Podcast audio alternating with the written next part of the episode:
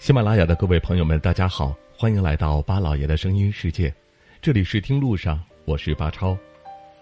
在中国自然景观的构成中，山岳风光占了很大一部分比例，许多著名的山上风景名胜区高达上百上千米，要是每一次都让游客自己徒步爬上去，那估计很多人就不会来游玩参观了。为了让游客有更好的观光体验，现在大部分山岳景区都会建造观光缆车，不仅可以从另一个角度去欣赏山岳奇观，还可以让登山变得轻而易举，让游客能够专注于去欣赏山川风光，而不只是气喘吁吁的爬山无心赏景。如今的登山缆车也有了各种各样的变化，比如会设置底部完全透明的缆车。让游客感觉仿佛悬于空中，而有这样一个景区，为了进一步的加强游客的观光体验，还修建了室外步行电梯。这个景区就是位于三省交界处的恩施大峡谷，这里装备了世界最长的手扶电梯，建于七星寨景区，起于大门楼，止于甘燕塘，全长六百八十八米，最高在一千四百二十六米。相信大家对于湖北恩施大峡谷并不陌生。作为国家五 A 级的景区，恩施大峡谷向来有着“世界最美大峡谷”之称。清澈碧绿的湖水又被人们亲切地称为了“中国的仙本那”。当地自然景观种类丰富，绿树成荫，枝繁叶茂，富含了浓浓的负氧离子。电梯修建在恩施大峡谷的七星寨景区，这里地形险峻，有天然溶洞。独特的天坑、地缝、暗河等等景观，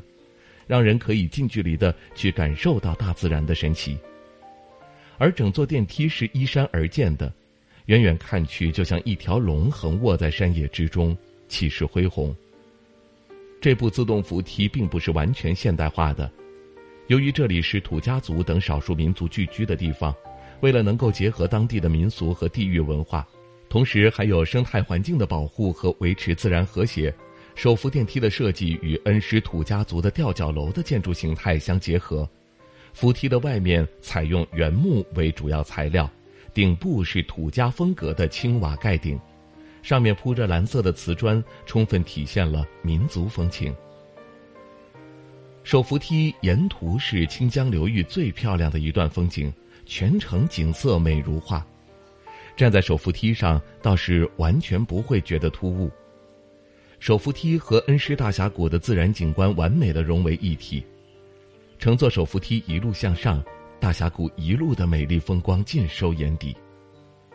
恩施大峡谷可看的景色非常的丰富，有令人叹为观止的悬崖峭壁，有宏伟的千丈瀑布，还有特殊的地质景观喀斯特地貌。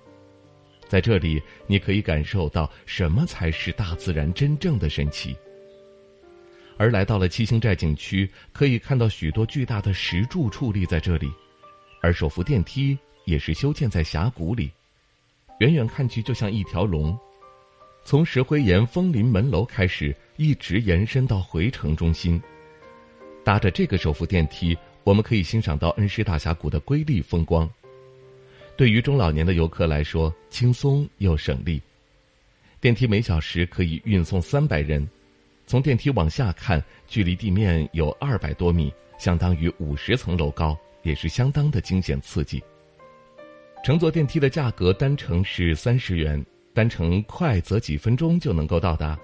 而参观恩施大峡谷的门票是一百七十五元。相对于湖北其他的景点来说，恩施大峡谷的门票还是有点小贵的。但也值得起它难得一见的美景。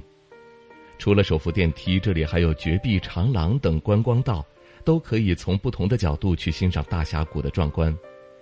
不知道此刻正在听节目的您去过恩施大峡谷吗？您想去体验一下这条世界最长的手扶电梯吗？欢迎各位留言发表您的看法吧。好了，感谢您收听我们这一期的听路上，下期节目我们再会。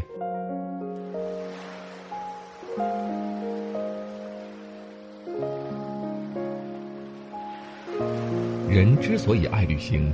不是为抵达目的地而是为享受旅途中的种种乐趣。